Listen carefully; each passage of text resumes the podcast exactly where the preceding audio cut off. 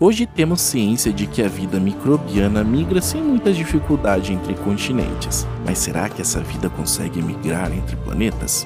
Chamada de panspermia, essa hipótese é sim uma possibilidade para a ciência.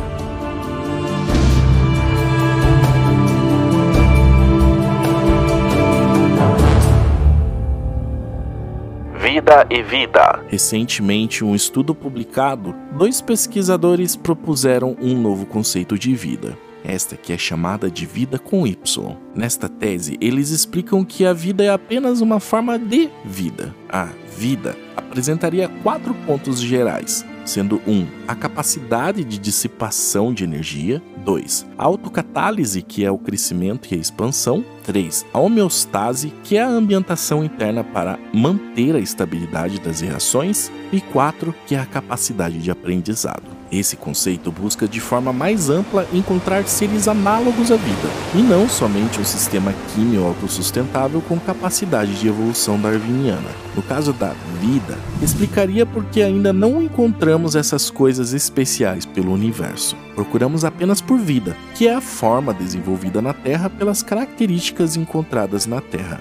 Mas e se apesar da grande possibilidade de vida pelo universo, a vida, ou seja, vida da Terra existir ou tiver existido em outros planetas, que coloca dúvida numa coisa. E se de fato ela não surgiu da Terra, mas veio até aqui vagando através de rochas pelo espaço? Ou seja, a migração da vida foi a principal discussão em uma conferência realizada recentemente em uma universidade da Califórnia. Panspermia de Marte para a Terra. A vida pode se espelhar de planeta para planeta ou de sistema estelar para sistema estelar, transportada por meteoros.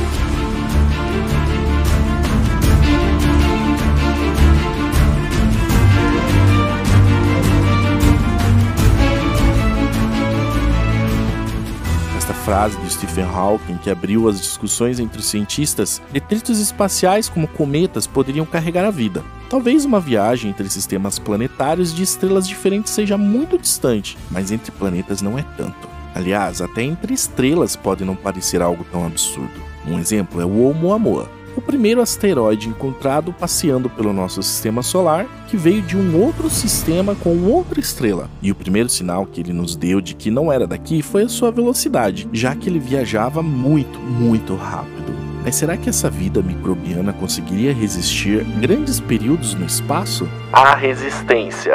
Um estudo publicado em 2010 na revista Microbiology and Molecular Biology Reviews descreveu um experimento que levou bactérias ao espaço para testar a resiliência ao vácuo e à radiação e elas foram capazes de sobreviver lá por mais de seis anos. Ou seja, é possível que através de rochas espaciais uma bactéria sobreviva a viagem entre a Terra e Marte, já que seis anos é muito mais do que suficiente para tal viagem. E para alguns cientistas não é uma ideia maluca sugerir que dentro do nosso próprio sistema solar que alguns dos planetas não estejam biologicamente isolados. Inclusive estão confiantes de que provavelmente bilhões de toneladas de rochas marcianas foram transferidas para a Terra desde que os dois planetas se formaram. Mas será que estes sobreviveriam a uma viagem tão longa entre estrelas?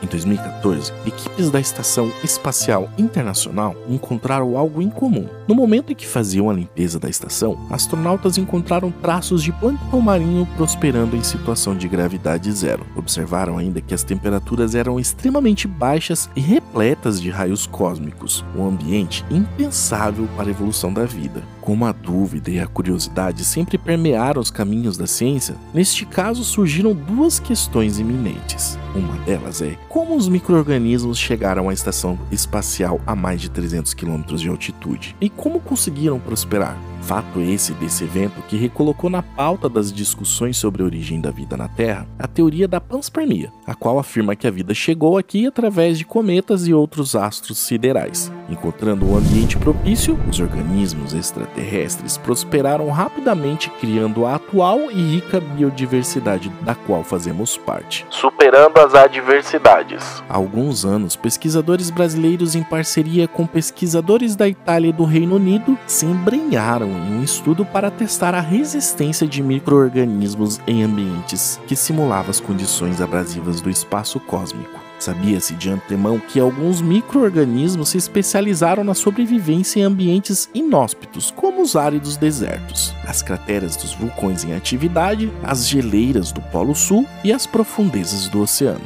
Mas havia uma dúvida sobre a sobrevivência no espaço, e utilizando aceleradores de partículas, os pesquisadores selecionaram algumas bactérias e as submeteram por meses a fio à dose de radiações ultravioleta. Submeteram também a irradiação de prótons, íons de carbono e elétrons no vácuo uma espécie de simulação do ambiente interplanetário. Os resultados não poderiam ser mais expressivos. Praticamente todas as candidatas superaram os desafios, sendo a bactéria Deinococcus Radiodurans a mais resistente delas. Essa superbactéria teria totais condições de vagar pelo espaço durante milhões de anos e passar por verdadeiras usinas de radiação como o nosso Sol e pousar na Terra, suficientemente intacta para prosperar numa vida longa de diversidade. Os segredos da sobrevivência. Microorganismos como a bactéria Deinococcus radiodurans e as arqueias Natrialba magardi e Alopherax vulcani conseguem sobreviver em ambientes extremos devido a um elemento em sua formação fisiológica, a membrana celular.